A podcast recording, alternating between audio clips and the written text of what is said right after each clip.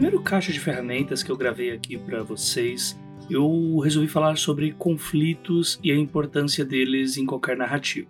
Hoje eu não vou fugir muito disso, apesar de o tema do episódio levar a um outro ponto, mas eu acho que dá pra gente resumir o que é conflito de uma forma bem rápida uh, e básica mesmo, como imagine que você está numa rua e há uma bifurcação e o caminho da esquerda vai te levar para um local melhor e o caminho da direita é um caminho que vai te levar para um lugar bem pior. O que o personagem ou você, como escritor, pensa eh, sobre escolher esse caminho ou da esquerda ou da direita, e não estou falando do contexto político, gente, por favor, é o que vai ser chamado de conflito e é o que vai fazer com que o leitor continue virando páginas. No entanto, eu vim hoje falar sobre um elemento que me incomoda bastante quando usado de uma forma um tanto quanto rasa para fazer a resolução desse tipo de conflito. E eu acho que essa parábola das. Nossa, uma parábola. eu acho que essa parábola da bifurcação ela explica bastante bem como que rolam os conflitos de qualquer história. Eu sou a J. Oliveira e hoje eu abro a caixa de ferramentas para falar sobre a morte.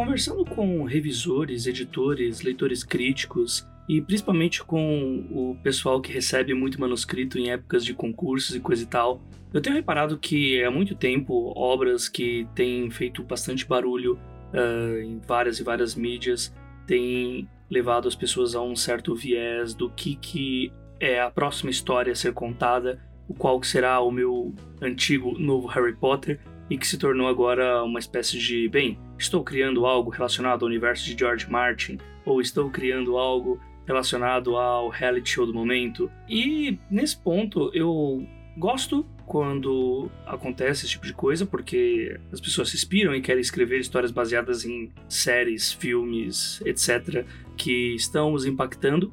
Porém, existe uma grande probabilidade de que essas obras sejam taxadas por um determinado fator ou simplesmente colocado como uma receita de bolo para fazer o mesmo efeito no leitor que escritores bastante experientes conseguiram fazer com essas obras citadas.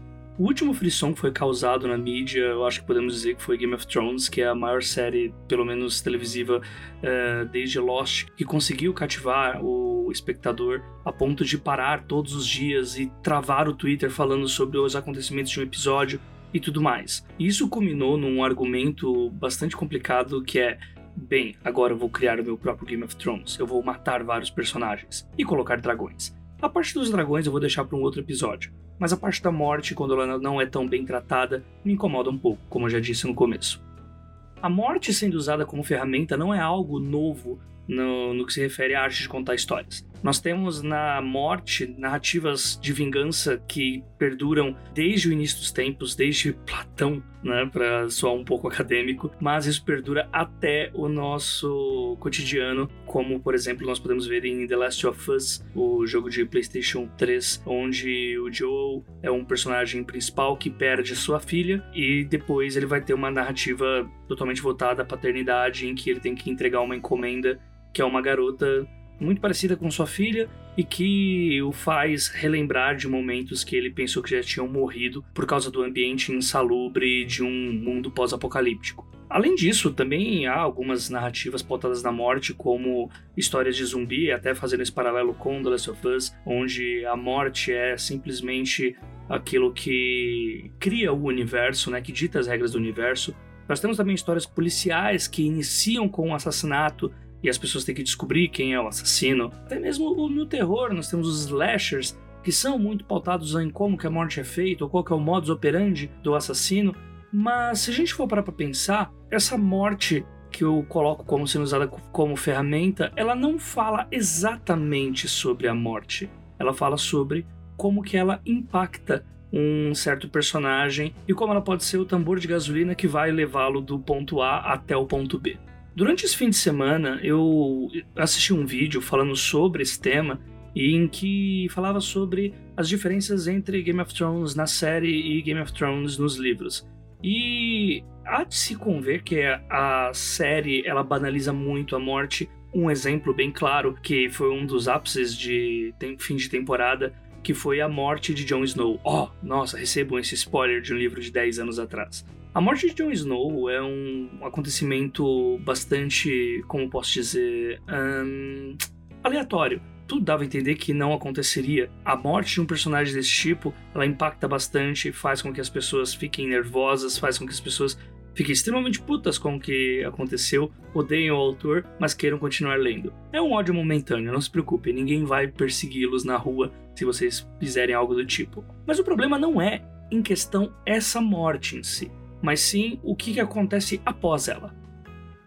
Não é difícil dizermos que Jon Snow é um dos personagens principais daquela história e que por conta disso, até por ele ter um ponto de vista nos livros e um ponto bastante focado também na temporada em que ele morre na série, dá pra gente dizer que a morte dele por si só acaba se tornando impactante, porque um efeito muito legal que o Martin consegue colocar para nós é que um personagem que ele está resolvendo várias coisas e todas as, as bifurcações que foram colocadas na série ou nos livros estão na mão de um determinado personagem cuja jornada foi sobre como que ele vai lidar com aquelas situações. E eu acho muito legal pensar sobre a morte através desse tipo de coisa, porque na vida real, vamos colocar assim, a morte ela é um fator aleatório. Ela nos destrói, ela nos arrasa e ela mostra como somos de certa forma insignificantes e temos que mudar todos os nossos planos por um simples acontecimento. Somos como formiguinhas que estão esperando um pé aleatório pisar sobre nós e aí podemos tomar um outro caminho para voltar a formar a nossa fila indiana buscando comida para uma rainha. Talvez possamos dizer que uma história seja baseada nisso quando ela, a morte é bem retratada. E eu gosto de bater nessa tecla porque a literatura é um local que consegue trazer sentimentos mil para nós. É possível rirmos lendo uma história, é possível chorarmos, é possível ficarmos muito mal, chorar no banho, é possível que nós nos apaixonemos por personagens que não existem, e isso é de uma potência incrível. Então, por que, que nós não começamos a tratar a morte também da forma como ela acontece e trazer realmente um sentimento de luto para aquele leitor ou para aquele espectador que está acompanhando uma história? Eu vou citar logo logo alguns erros que eu vejo nessa abordagem e que acabam tirando essa profundidade que esse tema deveria ter.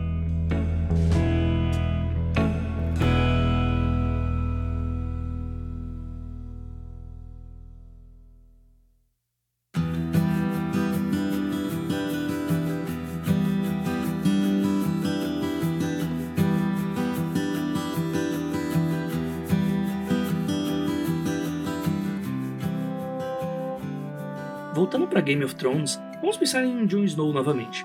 Logo após a morte dele, algo estranho acontece, porque no primeiro episódio da próxima temporada, meio que dá a entender que ele, depois de uns 15 minutos, ele é ressuscitado, e isso faz com que a morte perca totalmente a sua significância na história. E eu digo isso porque, novamente, vamos pensar na bifurcação que eu citei lá no começo do cast você tem um caminho da esquerda e um caminho da direita, um caminho certo e um caminho errado. Se o personagem morre para que você siga pelo caminho da esquerda, isso em nada alterou o roteiro que você já tinha feito. Ou seja, a história continua andando e tá tudo bem. A morte ela não foi feita para bem causar realmente um impacto no leitor.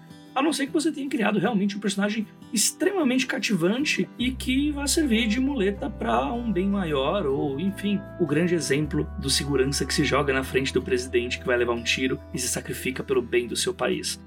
Bem, existe sim seu valor nisso, mas convenhamos que, novamente, isso não fala sobre a morte. A morte, quando ela é inevitável e aleatória, ela nos impacta porque ela nos faz ter medo. A gente não consegue criar planos exatos quando ela acontece porque simplesmente é um fato aterrador. E quando estamos lendo, ao mesmo tempo em que os nossos personagens estão correndo por uma história e desvendando mistérios, ou seja lá o que eles estiver fazendo, nós, como espectadores, também estamos pensando em como que algumas resoluções vão ser feitas. Acho que é algo inevitável e não é só coisa de quem lê um livro como um escritor. Então esse efeito que você retira um personagem e o leitor simplesmente não sabe mais o que vai fazer, aquela sensação de boca aberta e meu Deus, o que ele fez, é isso que é catarte.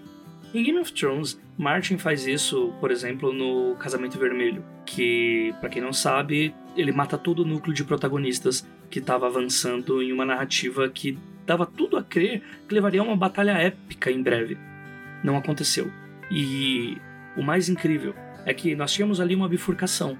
E essa bifurcação tinha um caminho certo e tinha um caminho errado. Tecnicamente, algumas coisas foram erradas nesse caminho, mas eles tentaram acertar eu não vou dar tantos spoilers, quem leu sabe como que funciona. E a morte ali, naquele momento, de todo esse núcleo protagonista, faz com que você não vá mais pro caminho da esquerda e nem pro da direita. Você teve esses caminhos tapados. Não há, dessa vez, um segurança para se jogar na frente do presidente. Existe um presidente que morreu e que não sabemos o que vai acontecer. Será que vão ser feitas eleições novas? Será que o vice vai assumir, vai seguir um rumo totalmente diferente? Enfim, não dá pra gente saber. Eu sou um grande fã do George Martin exatamente por causa disso, porque ele tem esse dom de conseguir fazer personagens extremamente cativantes e que quando nós menos esperamos, eles morrem. E esse sentimento faz com que nós ficamos o tempo inteiro com o pé atrás. Aquela ideia de não se apegue a esses personagens. Eu acho isso fantástico. Porque apesar de na né, escrita nós falamos muito tal do ditado em inglês de kill your darlings ou mate os seus queridinhos, não adianta de nada matar os seus queridinhos se essa morte for realmente rasa, ou se ela não trazer esse tipo de reviravolta para uma história. Inclusive, eu acho que dá para citar aqui um cote do Martin falando sobre O Senhor dos Anéis, em que ele fala sobre o retorno de Gandalf no terceiro livro como algo que fraquejou um pouco a morte que ele teve e o impacto lá no primeiro livro. E isso é bastante interessante, porque Apesar de muitas pessoas acharem que o Martin foi terrível em dizer isso, acho que dá para nós dizermos que você tratar a morte apenas daquele personagem sem um retorno ia torná-lo mais inesquecível do que ele conseguiu ser no seu retorno, apesar disso ter resolvido a história. Novamente, a bifurcação com um personagem retornando para facilitar o roteiro e facilitar aquele caminho certo. Não vou dizer que isso é errado, não vou dizer que isso é péssimo, mas, como eu falei, isso não vai falar sobre a morte. Também temos histórias, principalmente fantásticas, em que existe a possibilidade da ressurreição após a morte. E essa ressurreição acaba sendo, bem, é, como já citado pelo Martin, ela invalida esse tipo de coisa. Mas para deixar um exemplo um pouco mais extrapolado, existe um anime chamado Dragon Ball Z, que provavelmente todos vocês que estão escutando conhecem, em que já é famoso o fato de quase todos os seus personagens terem morrido duas, três ou quatro vezes e retornarem. Ou seja, cada batalha que acontece, não há mais um temor do espectador sobre se o personagem vai morrer ali ou se não vai. Não existe isso. As melhores partes de Dragon Ball Z são exatamente quando essa dúvida é colocada em xeque. Quando a regra de não é possível ressuscitar mais uma vez é colocada, é, são os grandes pontos altos dessa história.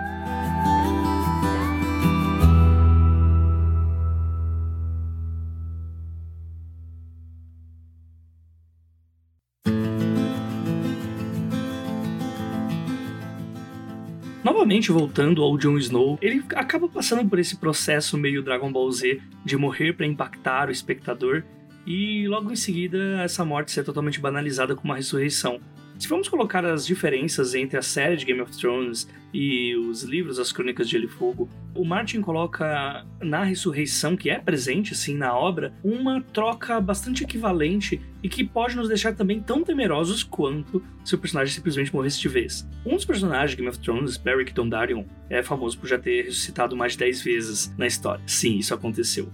No entanto, em uma conversa dele com Toros de Mir, que é o sacerdote que o ressuscita, ele fala sobre como cada vez que ele retorna do mundo dos mortos, ele volta sem algo dentro de si, se sentindo vazio, e a ponto de que nas últimas vezes em que ele morre, ele sente que já não é mais a mesma pessoa que ele era antigamente. E provavelmente é o que vai acontecer com o Jon Snow nos livros, porque nós temos um personagem que é praticamente um paladino, puro de coração e tudo mais, e qualquer forma de retorno dele pode ocasionar numa reviravolta do personagem que vai nos deixar assim, uau, o que está acontecendo? Isso também é algo que acontece com Kathleen, que é a personagem matriarca ali da família Stark e que ela ressuscita se tornando uma espécie de zumbi carniceiro, destruidor de tudo que há de vivo no mundo e que a prejudicou. É uma das transformações mais incríveis que eu já vi num personagem e que foi feita de uma forma genial porque nada da personagem do primeiro livro se encontra a partir do momento em que ela aparece pela primeira vez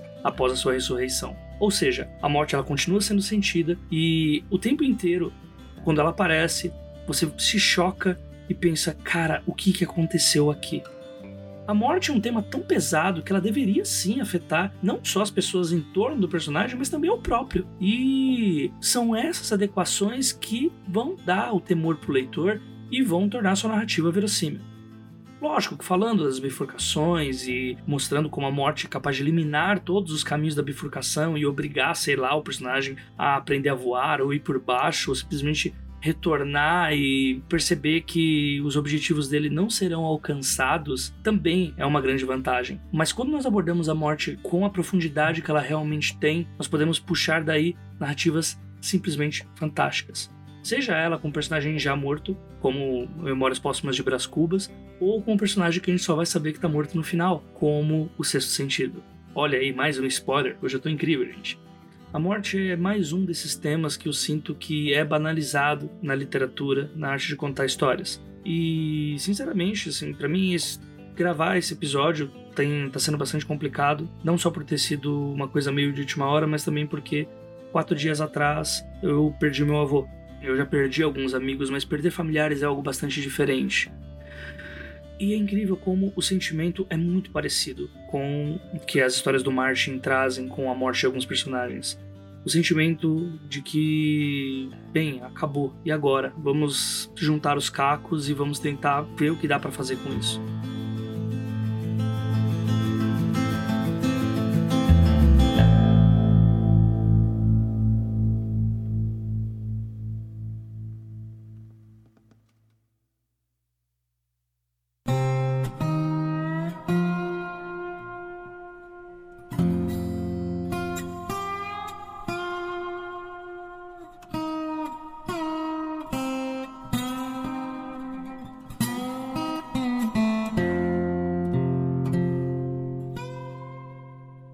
Todas as histórias que eu quero ler que envolvam a morte e que até mesmo consiga deixar alguns personagens, apesar de mortos, como Ned Stark, mais vivos do que nunca até o final dessa narrativa, é o que eu gostaria de encontrar em todas as histórias que eu lesse.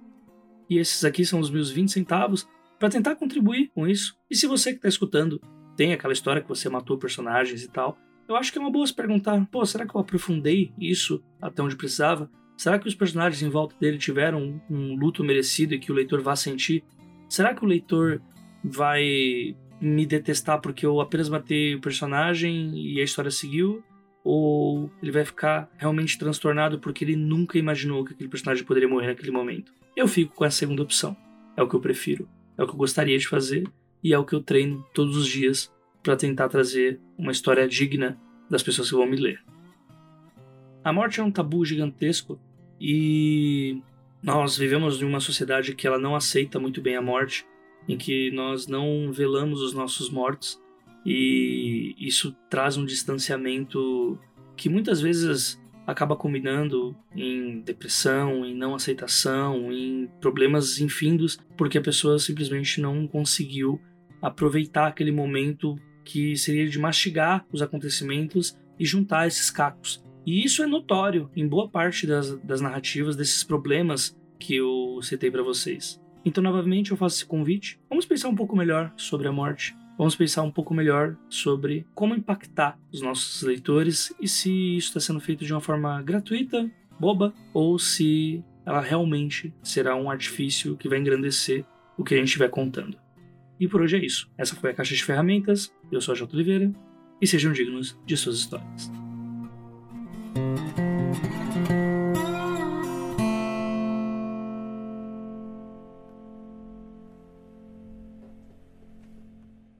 Esse episódio é dedicado ao Otacílio Patrício dos Santos, meu avô, que nos deixou nessa última semana no interior de Pernambuco. Que ele esteja bem, seja lá onde esteja.